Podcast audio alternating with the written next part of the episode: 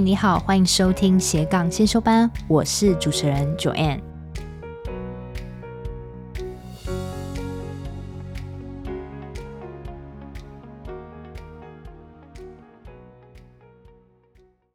想必很多想开始经营斜杠副业的人，一开始都想从自媒体开始，在网络世界里快速建立一个领域的专家。大多的人都曾经想从写部落格开始，从自己的文字中传递价值给别人。我觉得是一个很好斜杠身份的开始。但你有没有发现，有些人的文字就是让你越看越入迷，甚至影响你一辈子？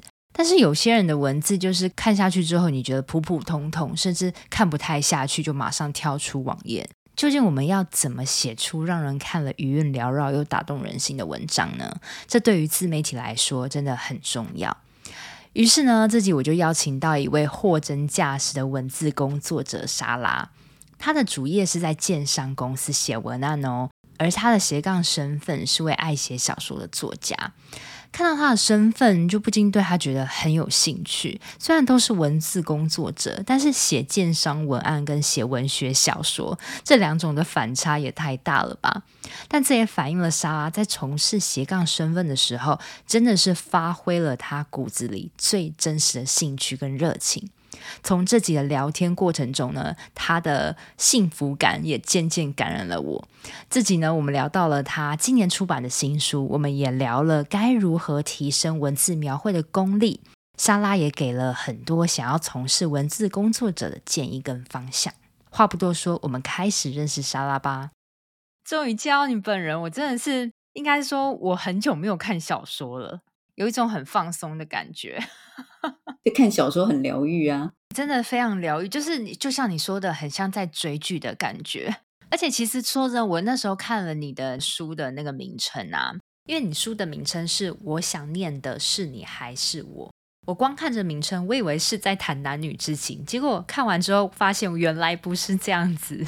我那本书名刚出来的时候，我把它贴在我的同学群，但他们一看到书名，他们就会产生很多期待。但是我我觉得他 他们把那本书拿来读之后，他们会很失望，因为跟他们期待不一样。因为书名是“我想念的是你还是我”，每个人脑袋里第一个想的就是他们的初恋。嗯嗯，对，没错没错。因为其实你想想念初恋的时候，其实你是在想念那个年年轻的青春的自己。没错，所以他们看到这个说明，他们都会这样想。但我觉得他们大概全部都失望了。我那时候在看那个第一章的时候啊，我觉得你很很厉害的是说，你那个情境都会让我感觉就是脑海里一直都有画面。对我我有赖跟你讲嘛，就是我大概分两天看完，嗯，然后都是用零碎的时间，但是就是飞快的飙完，因为我我觉得我不是一个看书看很快的人，不要剧透，但是我觉得我 听众听到之后，真的会会有一种觉得哇，就是。就是那个后坐力还蛮强的，很少看到小说带给我一种很不同的观点，而不是只是在讲男女之情。就是我觉得，如果大家对于看小说啊或文学这方面很有兴趣，或特别是爱看电影的一些听众，我觉得都可以去看看你的小说，真的太棒了。另外，我觉得啊，你还蛮不容易的，因为你的本业其实是在写建商的文案嘛，然后利用一些业余的时间来写小说，然后目前像最近这三年，每一年出一本的小说，就是你是在怎么样的情境会突然要写下这一本小说的？是什么样子的动机？嗯，我我前两本都是比较非常故事性的，就是刘诗里跟刘十里。他其实是我的名字，我名字叫刘世丽。哦，真的，我不知道你的本名。嗯嗯嗯。但是呃，有一次我跟朋友去香港玩，我们去文创中心吧。对。然后我们就在那边聊天说，那如果我不在上海工作，我回台湾的话要做什么？干脆来写小说好了。所以前两本书我就说，那就用我的名字刘诗丽，然后就出两本书就好了。但是后来我就写上写上瘾了，所以我就想说，一年写一本。因为反正我都坐在电脑前面写字嘛。对。那我刚回台湾的时候，因为房地产的工作比较还接不上线，因为台湾的房房产跟大陆的其实不太一样。那我要把旧客户再找回来，所以一开始没什么案子，我就开始写小说。那我这一本呃，我想念的是你还是我这本小说，是我有个朋友跟我说，其实写小说可以疗愈你自己。嗯，所以我就想说，我前两本是写那种很故事性的，呃，比较童话故事，但是看到最后还是会有点 shock 的啦。第三本，我我因为我朋友这样跟我讲，那我觉得说我也可以透过小说来疗愈一下我繁忙的工作嘛。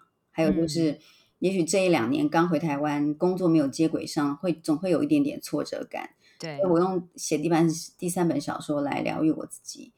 那我就想说，在前两年的时候，其实呃案子很少，然后只写小说生活上是有一点点孤独的，所以我就把这个孤独的感觉写进第三本小说里面。哦，原来是这样子。，对，嗯，然后那个其实书名也有一样，我想念那个很繁忙的我自己，其实是这样，就是用孤独的反照。其实我是怀念那个工作很忙碌哦，有很多成就感的那个人，啊，但是嗯却是用一个反差，就是孤独自己一个人的那个呃孤单的情境嗯去舒压我的心情，这样子。嗯，嗯哼，对对，也许哦，也许小写小说真的是某种方面的一个疗愈，诶。对，所以你可以试试看，就像我们写日记一样。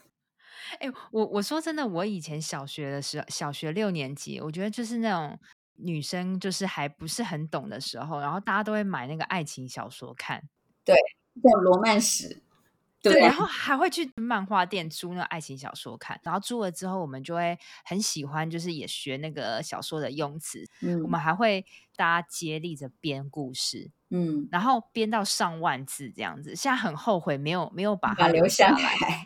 来。对，那时候还刚开始就是有电脑的时候，然后大家就是会用 Word，然后在那边互相接力写。那个时候是我最早踏进写小说的领域，就是在我国小六年级的时候，还会把我的名字融入进小说里，然后跟男主角怎么样的故事啊。然后那时候真的以为说自己就是那个人。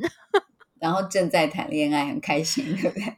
对对，那时候就很很单纯。长大之后，我觉得很多人可能就是开始赚钱嘛，成品的书都是一些工具书，然后我们就会觉得说啊，我们想要达到怎么样人生，我们必须要具备什么什么什么能力。所以我之后的那个书架上的东西都是都是类似这种工具书，然后反而小说类、文学类都是很早以前买的。我觉得这次真的看了你的小说，有让我。我会有一种期待感，就是我我事情赶快赶快做好，我要躺在床床上看 那种心情。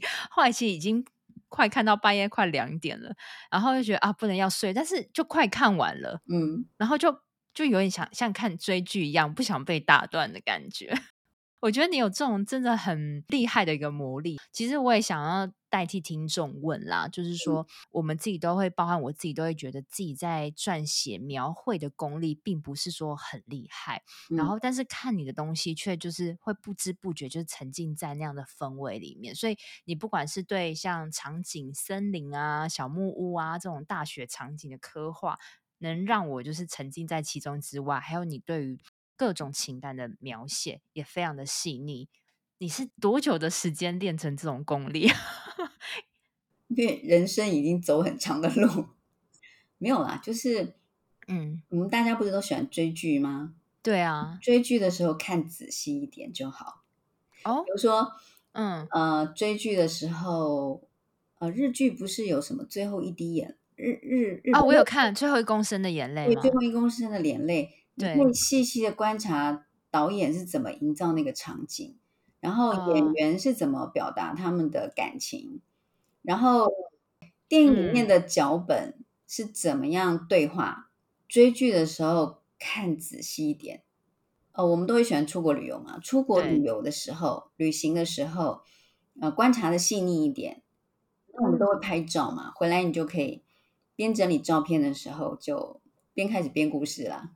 哇，哎、这个是一个很棒的方法。对啊，我那时候以为你会回答说，就你可以多学一些人家的造词啊 什么什么。no 你看我的小说，其实你会发现我没有嗯很艰深的用词，全部都非常的白话。没错，没错，这样我才看得懂。对，太艰深我没有办法，我没有办法。很很写很艰深的句子，因为我虽然看很多嗯书，嗯然后呃，我们自己是做文案的，我可能写文案写习惯了，所以我习惯把很很简单的句子，或是很艰深的场景，把它变成很白话。对，不是他读起来比较没压力，而是说我没有办法写那么艰深的句子或场景，所以，嗯，呃，你看我的句子都是很白话的，而且你的句子还蛮简洁的，可能文案写多了吧，写不出太多字。因为我我第第一本、第二本书要交稿的时候，那个出版社跟我说：“你你这字数不满五万字，请再加多少多少字。”那我就生的很累。很辛苦，因为我们喜欢都是呃文案就是要越简洁越好，最好是几个字就把整个故事说完了。是这个是最难的呀。对，所以嗯，所以当我要写小说的时候，我就没有办法用太艰深的句子，或者是说太繁复的词藻去形容什么东西，我全部都只呃都是用很白话的方式。然后你会看这么快的原因，也是因为我的小说大概不到五万字。哦，所以现在出版社有规定说，呃，没有五万字就不能出一本书吗？可以出，只是他们会觉得页数太少了。哦，页数太少了，因为如果你一页要三百五十个字的话，嗯，如果你要做到呃一百八十页，是不是就要超过五万字？对不对？对。所以后来我就跟编辑说，你可以字再大个两级，就就会超过页数。我觉得像我以前看的书啊，他们在形容一个东西或是一一种意境，他们会用很多繁复的词藻去形容这个，然后我会有点没耐心。我喜欢重点，就是说东西就是重点，然后要让大家能快速沉浸在这个小说里，我觉得是很重要的。所以，如果你真的没有太多的 时间，但是你又很想要感觉很像看一部电影的那种感觉，我觉得真的可以买一本的书，就是。去看看，因为真的不会花你很多的时间，但是你可以马上就可以沉浸在里面。我觉得甚至是一天 标完都可以。你刚刚那一点觉得还不错，就是我们还可以用看剧去学习，对，去学习怎么样去刻画描述一件事情或情感。对我觉得特别是日剧，哎，嗯。嗯，我觉得日剧很多都是看完之后，哇，那个后坐力好强，会让我哭到不行。但是它就是很淡淡，它的情感是一直累积、累积、累积到最后，哇，整个串起来，那个现在讲到就有一点鸡皮疙瘩的那种后坐力，让人家就是会一直在去想。对对，就是一个点一个点慢慢累积起来，一直往上堆，往上堆。对啊。还蛮多人都想要自己成立自己的自媒体嘛，然后他们就是想要从部落格开始当一个文字工作者，他们可能只是就完全没有任何的学习基础。那你有什么建议可以让他们朝什么样的方式去学习？如果要经营文字部落格的话，就写自己喜欢的事情啊，嗯，自己最喜欢什么事情就就写那样事情。比如说你最喜欢爬山。你就写山啊，嗯哼，登上每一座山的那个感受，不一定是要形容爬这个山的路线是要怎么走啦，然后带什么装备啦，好，或者是呃什么路段要注意什么事情啦。我觉得倒是说，你可以写随便讲，假设去走合欢山林线是最简单的嘛，对，你的百越的第一座合欢山。你要走上零线之前那段那段上坡路，你的身体是承受什么样的感受？然后你走上那个零线，你站在那个零线中间的时候，你手手臂打开，然后面对那个群山的时候，你站在那个零线中间，你三百六十五度看看一圈的时候，你的那个感受是什么？我我觉得可以，就是写你喜欢的事情，比如说你喜欢爬山就写爬山，嗯，那喜欢游泳。你可以每天写游泳啊。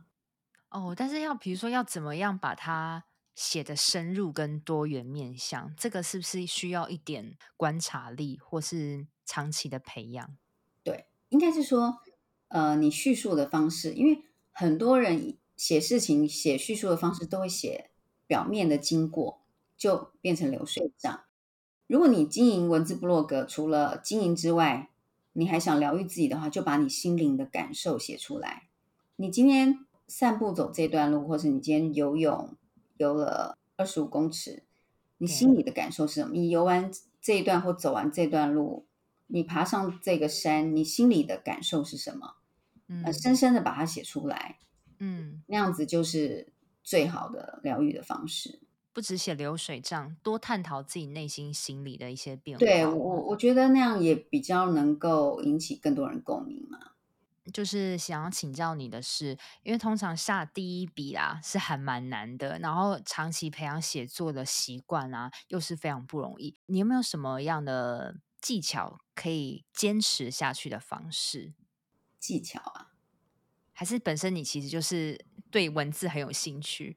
但因为我是文字工作者啦，但如果你不是，就说，比如说你的日常工作是，呃，假设是电子，呃，电子工厂的高科技技术人员，你每天都在插 件，跟文字无缘的那对你每天都在都在做那个 IC 插件的话，如果你要经营文字部落格，那就我觉得可以先把它当日记写好了。嗯比如嗯，说，今天的插件工作很枯燥，但是你中午吃了一个什么东西，觉得很美味，你也可以把它写下来。先用日记的方式去培养自己的写作习惯。而且我我觉得那种电子工厂插件的工作，其实也蛮让人好奇的啊。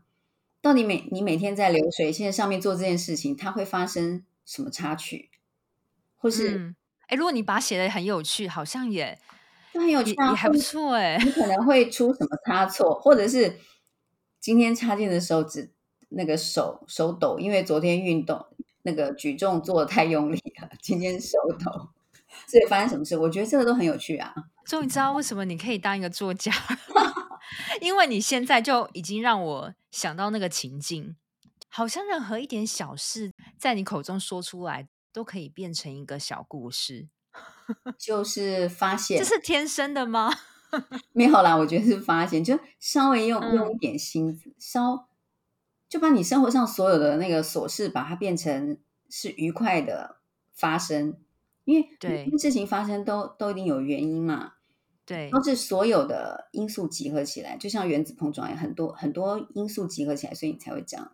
比如说，你现在去嗯茶水间倒一杯水，对你可能拿的是保温瓶或者你的空杯子，对，就你去倒水的时候，发现里面有一只小蚂蚁。嗯，这也可以写。那如果你要很有趣的话，你可以说：“哦，我呃，我整个早上都没喝水，所以口很渴。我拿了我的什么样的杯子？比如说是呃，我最喜欢的从星巴克买的粉红色的咖啡钢杯，嗯然后我带到茶水间去，然后我要我喜欢喝一半冷水一半热水。我从热水瓶压热水下来的时候，发现我的杯里有一只小蚂蚁，我不小心把它烫死了。那你你可以加一句脏话，天哪！在心里骂一句脏话，然后说我竟然今天早上杀生了，嗯，然后呃，我祝他上西天吧，南无阿弥陀佛，然后我把那杯水倒。其实，在这个形容的过程，它都可以很有趣。对对，真的真的，这个是需要练习的吧？对，就是你观察你每一个行为，然后嗯，让每个行为都变得有趣，你都把它形容的有趣，那其实你也就在反思你每天的每一个小动作啊。对，然后这样，其实我觉得这样的训练有个好处，就是你你越来越清楚，你每天做每一个动作，它一个动作接着一个动作，它的意义在哪里？那其实你会，我觉得会越过得越来越清晰，就是你的生活越越来越清晰。有哦，有所以，如果你的工作是电子工厂的高级工程师，就是在做 IC 插件或者是 IC 设计或是电容什么的。可是，当你每天把你的生活拆解成这样有趣的事情的时候，其实你生活是越来越清晰的，你也不会觉得你每天工作很乏味。我突然想到一个职业，我想要知道你会怎么样形容它，就是检票员。就 现在还有检票员这种工，作吗？因因为因为我突然想到，就是我有个朋友，他非常妙。在刚毕业的时候，人家都大家都会年轻人对于职业很憧憬嘛，想说我要成为一个什么什么，我要考到什么什么。然后他就说，我最想要做的就是当检票员，就是在台铁那边在检票的，就我每天就是这样检票就好。我就就会觉得，觉得说你真的要做这样的工作？他说：“对，他就是想要做那样子的工作。”哎，这是一个很好的小说主题耶！你就可以想到他每天就是这样在压压那个按钮。我忘记是哪哪一个哪一个日本作者，就是也是一个日本的新锐的年轻的作者，在讲日本的呃便利超商店员。呃，日本不是很多年轻人没有什么生活希望嘛，然后他们大部分都是呃 part time 的工作，好，然后他们可能一天的食食衣住行都靠便利商店，所以他他的他出学校的第一份工作就是便利商店的临时雇员，然后他就一直做做到他认识他的男朋友，那他的男朋友是在便利超商认识的。就是把一个你觉得看似很普通、很 routine 的工作，把它形容的很有趣，是这样吗？其实我觉得那本那那本小说是蛮灰色的。日本的年轻人没有什么希望，然后他在便利超商工作，他认识的男朋友也是在便利超商工作。那通常男生会在便利超商工作，工作了十几年，也表示他对自己的生活没有什么希望嘛。对，我们也可以讲他是 loser 嘛，哈，所以。他跟这个呃男朋友在一起的时候，这个 loser 的男友最后还是要靠他接济过日子。她甚至看不起便利超商工作，但是他也做不起其他的工作。哦，叫做便利店人间。哦，便利店人间，对，还蛮有趣的哦。这本书很棒哦，它是芥川赏得奖作品哦。哦，台湾的月之文化出版的，嗯，很好看。我觉得你可以看，因为就很好看。但是我我觉得你朋友这个检票员，我觉得他可以把它写的有点魔幻推理小说这样子。可能大家可以从，就像你说，从生活上一些小事情去练习。比如说，我今天我上班，我去搭捷运的这个路上，我可以怎么去形容它，或是我。到一个茶水间，看到一只蚂蚁，我能怎么样去形容形容它？我觉得这个也是一个还不错的练习，就有点像是，好像以前我们面试，或是说有时候参加大团体的课，老师都拿一个图片要我们去看图说故事的那样子的一个练习。嗯哼，还蛮有趣的，只是我是透过文字去表达出来。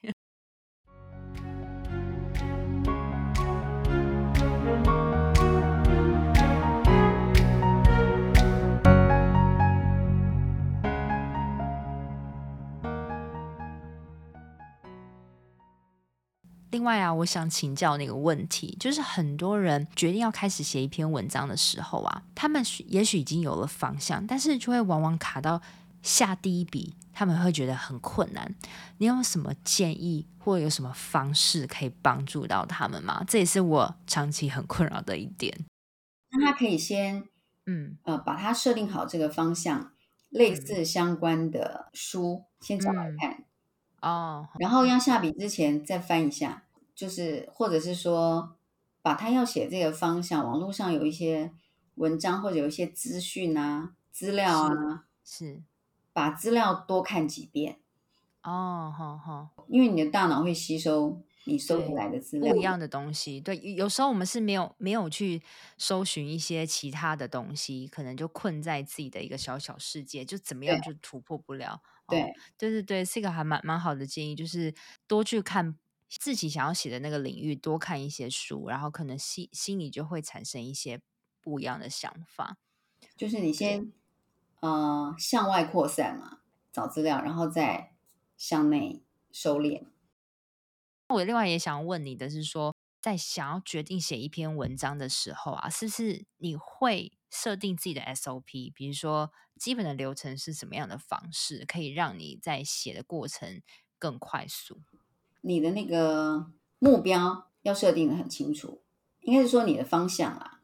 你设定清楚之后，你就朝朝那个方向一直写下去，不要偏，嗯，它就可以一直延展下去啊。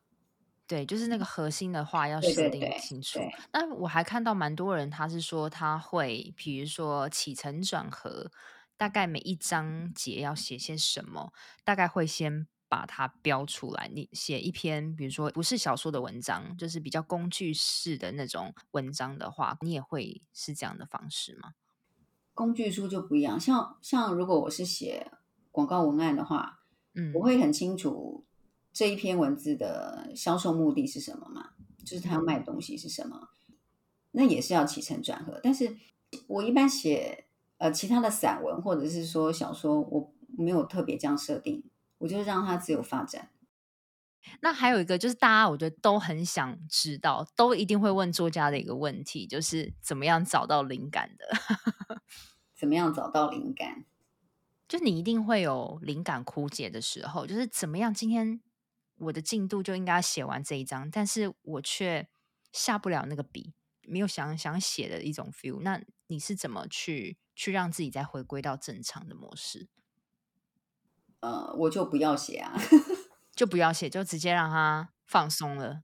我现在在写第四本小说嘛，然后书名我一直没有办法定下来，我可能写一写就就去改一下我的书名，写一写就去改一下我的书名，然后呃写到一半也是，像我这两天就是杂事太多，我也写不太出来。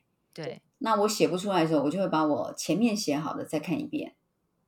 嗯，就当做我在看一本我没看过的小说，我把前面再看一遍，然后看到我还没写的这个地方，多看几遍，它自然会生出后面应该要的剧情。你把环境设定好了，里面会有个主角，主角在这个环境里面生活嘛，他会自然发展出他的生活的模式。所以当你写不出来的时候，我会把前面就都看一遍。就是等于把他的人生经历再看一遍，然后看看他下面人生要怎么走，然后就继续写下去。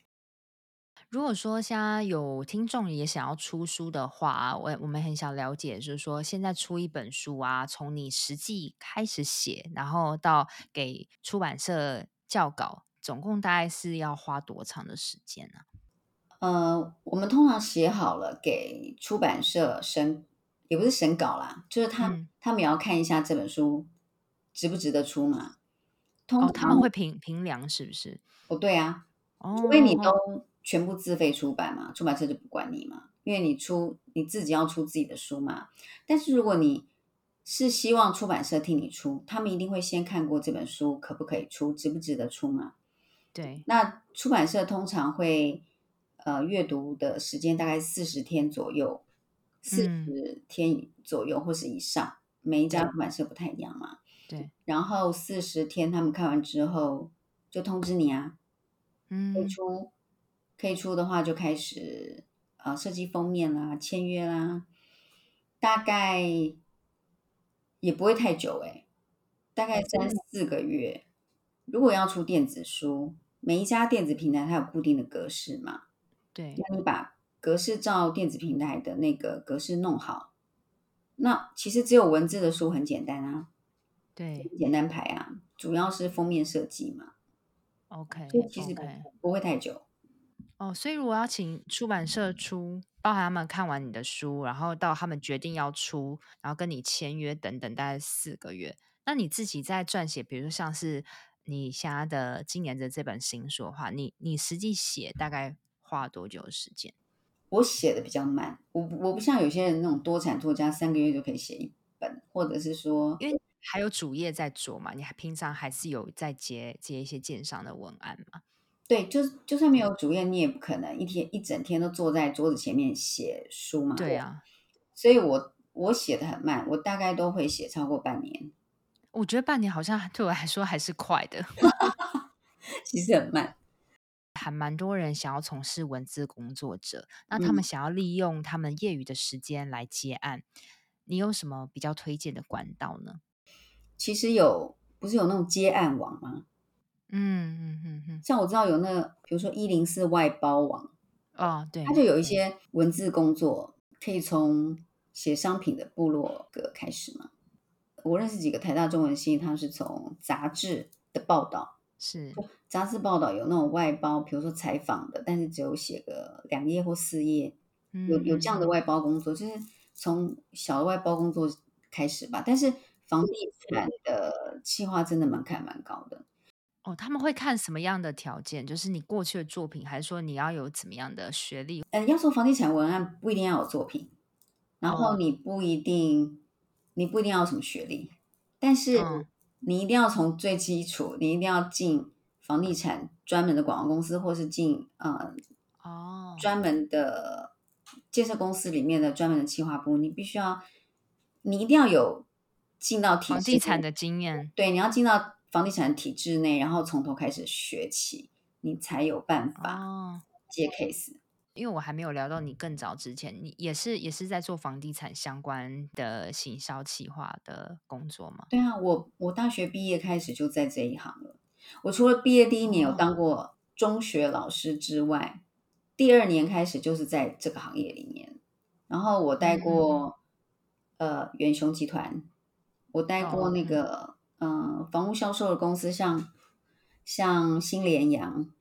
我去上海工作也是在房产，哦，也是就是上市公司在大陆的房产销售的子公司里面，了我一直都在这个行业。OK，这个跟你的业余写小说真的还蛮不一样。虽然都是文字工作者，一个是比较小严肃的，需要一些专业的东西，然后跟小说，哇，好两面的你哦。就反差蛮大，所以写小说其实蛮真的蛮疗愈。而且写小说可能才是越贴近你的你的内心的那一个你。对，OK，对我觉得很多想要经营斜杠的人，多增加收入是另外一个管道啦，也是好的。只是有更多人他们会是觉得在做斜杠是可以某方面可以让他们把他们自己的真正的那一面给表现出来，找到一些成就感跟热情。对，就像你一样。你的斜杠可能不一定是会带给你另一份财务收入的，但是它对它应该是要你觉得有兴趣想做的，就是是跟你兴趣有关系的，然后可以带给你成就感的。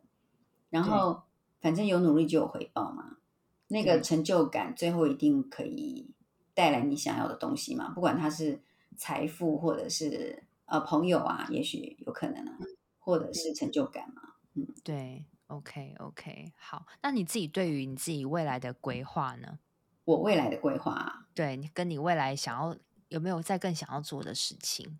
我现在想要做线上出嗯。版诶、应该是说电子书出版了，哦，因为我我觉得好像我在捷运上面看到大部分的年轻人都是用手机在看小说，没错，对，虽然他们看的小说可能都是免费的，而且我看我我有时候去偷瞄他们手机在看什么，嗯，都是那种武侠小说，或者是武侠穿越剧，或者是那种呃，你还去研究了他们爱爱看什么？对我我去偷瞄他们手机，然后我就在网络上嗯。找，真的有那种免费的网络小说，而且它是连续每天会更新的，然后是哦，各种各样的形式类型的，但是大部分都是。是呃古装小说啦，就是古典小说，然后有点穿越现代的，嗯，然后也有恐怖小说，对，然后好像大部分都是台湾的作者写的，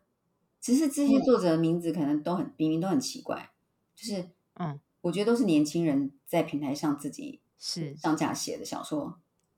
哦，年轻人写的，对你，你也可以上网搜一下，就是它是嗯。免费的，你随时可以更新，就是每天都可以看到新的小说。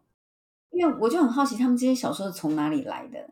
他这些小说就很像我们，你刚刚讲年轻的时候喜欢看罗曼史小说，对，会去漫画店租的那种，但是他现在变成是都在电子线上了。线上，然后就是在手机上面看都不用钱，那这样作者要赚什么就赚成就感啊，跟？OK，跟粉丝人数啊，就像那个 FB 你经营粉丝页的粉丝人数啊。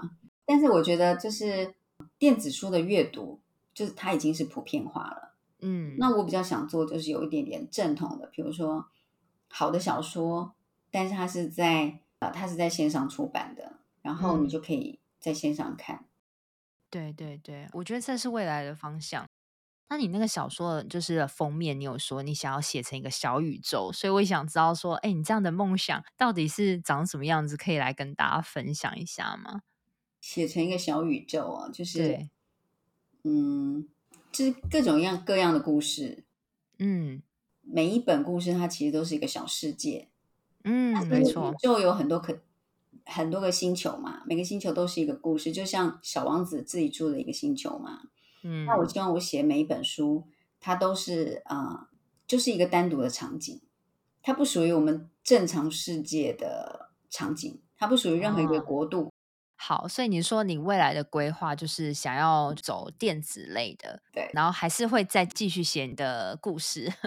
继续写啊，好，非常感谢莎拉这次的分享，真的是超级精彩，还让我们做了一个练习，怎么样去描绘自己生活的一些小细节的练习，然后包含了说可以从什么样的方式啊去起步啊等等，而且一直找到自己的兴趣，真的是非常重要。嗯，对啊，对啊，谢谢谢谢你今天特别来上我的节目。谢谢小爱，谢谢，谢谢，谢谢。最后，我非常谢谢你听完这集的节目。在这里呢，我特别预留了一个小彩蛋，送给已经听完的粉丝哦。请你私讯我的 IG，告诉我你听完这集的节目，我将会送给你一本这次莎拉出版的新书。书名就是《我想念的是你还是我》，也就是我们开头热切讨论的这一本书。还有啊，我已经请莎拉在书上签名喽，限量只有五本，所以听到这里的时候，你赶快私讯我吧。如果五本已经都送完了，我也会回复你，让你知道。我的 IG 账号是 follow 点 Joanne，F O L L O W 点 J O A N N E，或是搜寻斜杠先修班的 IG 就找到我喽。现在呢，我快速跟你做这集的重点整理。第一，莎拉提到要增加文字描绘的功力，你可以先从追剧的时候看仔细一点，出国旅行的时候观察细腻一点。第二，如果你不晓得该写什么主题的部落格，建议你可以先写自己有兴趣的事情、喜欢的事，而且多在文字中增加自己的感受，而不是流水账。第三，无论你的生活有多单调，你都可以试着将这些日常以幽默的方式记录下来，这可以让你对文字的撰写功力越来越进步。第四，如果你不知道怎么下笔的时候，你可以先把相关的资料拿出来看一下，多看几遍，让大脑接收外来的资讯多一点。五，除了写小说外，每篇文章都需要设定清楚的核心方向，千万不要偏离主题。第六，如果你遇到没灵感的时候，你可以把前面写好的文章多看多读几遍，自然会衍生出后面的剧情跟想法，或是干脆就自己放松一下吧。第七，如果你想要以文字工作者作为斜杠事业的开始，你可以先到一零四的外包网，从写商品的部落格开始，甚至呢，你也可以从写杂志的报道开始。